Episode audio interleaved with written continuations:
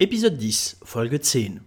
Les crampons de la victoire. En 1954, la République fédérale d'Allemagne est pour la première fois autorisée à participer à une Coupe du Monde de football. Durant les qualifications, les Ouest-Allemands se retrouvent dans le groupe 1 aux côtés de la Norvège et du protectorat de Sarre. Après un match nul à Oslo, la RFA parvient à gagner ses trois autres matchs et se qualifie pour la Coupe du Monde en Suisse. Au premier tour, après une victoire 4-1 contre la Turquie, les Allemands perdent 8-3 contre le grand favori, la Hongrie.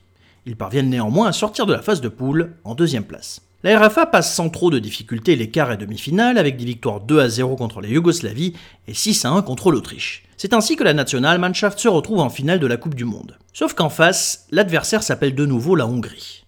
Cette même Hongrie qui en avait mis 8 aux hommes en blanc et noir. Mais un élément important va tout changer. Il pleut. Certains parlent de temps pour Fritz Walter, l'attaquant allemand.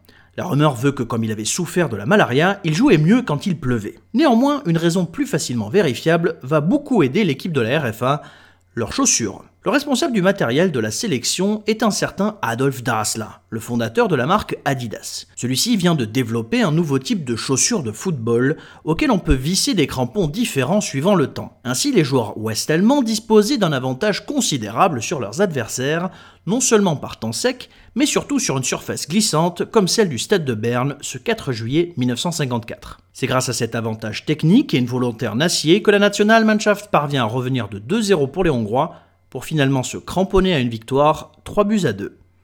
Bis morgen.